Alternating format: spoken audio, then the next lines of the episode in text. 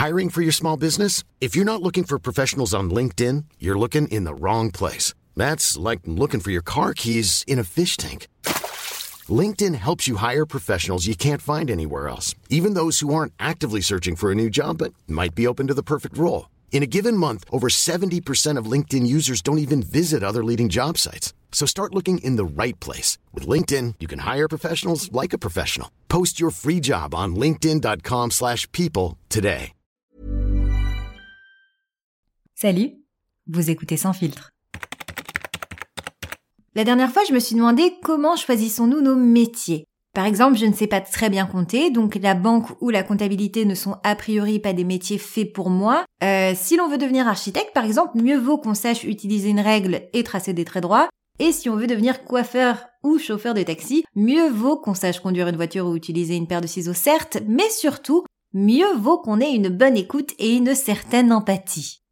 Ce sont des métiers où les gens se confient beaucoup trop. Ils connaissent la vie de l'intégralité de la population d'une ville, sachez-le.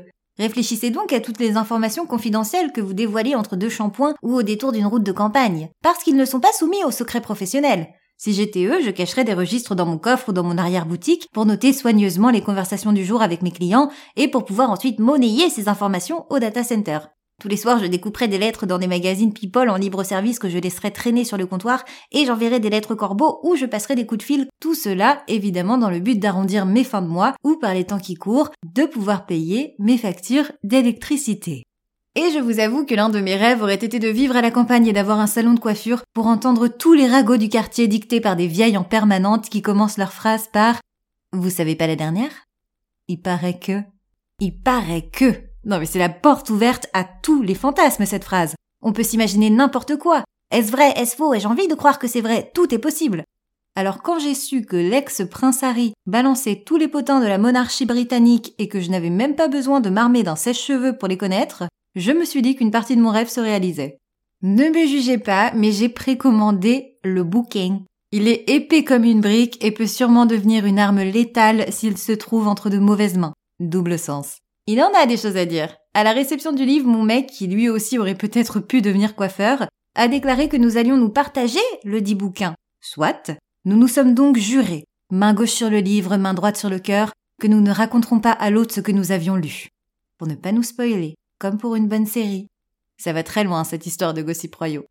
Et j'ai réalisé une bonne action en achetant ce livre, finalement. Quelle inquiétude de savoir qu'Harry et Meghan avaient quitté la royauté et qu'ils étaient désormais réduits à faire des podcasts, des documentaires, à écrire des livres et à faire des téléréalités pour grappiller quelques millions par-ci par-là, c'est terrible. Mais que vont-ils devenir? Mais c'est tout de même hyper intéressant de savoir à quoi ressemble la vie d'un ex-couple princier. Parce que si je devais par exemple essayer de vendre ma vie en format téléréalité, ça donnerait à peu près ça.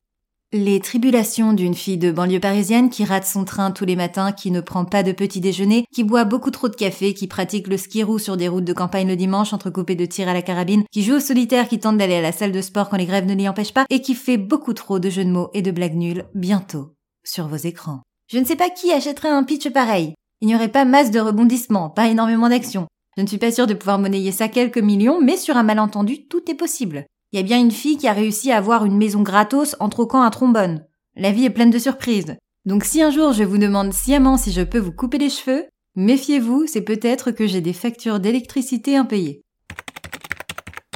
Sans filtre, c'est tous les mercredis et dans l'épisode de la semaine prochaine, on va parler de ChatGPT. D'ailleurs, c'est lui qui va écrire ma chronique. Vous avez compris le sujet? Non, pas moi non plus. Il ne nous reste plus qu'à écouter l'épisode de la semaine prochaine alors. Et si vous aimez ce podcast, n'hésitez pas à vous abonner sur vos plateformes d'écoute et à mettre une pluie d'étoiles sur Apple Podcast ou Spotify ou les deux et à en parler autour de vous.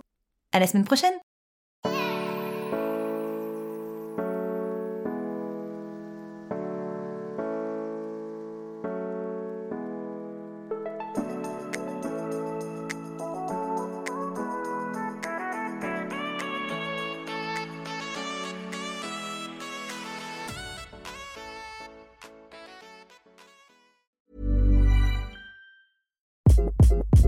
Hi, this is Craig Robinson from Ways to Win, and support for this podcast comes from Invesco QQQ. Invesco QQQ is proud to sponsor this episode and even prouder to provide access to innovation for the last 25 years. Basketball has had innovations over the years too. We're seeing the game played in new ways every day.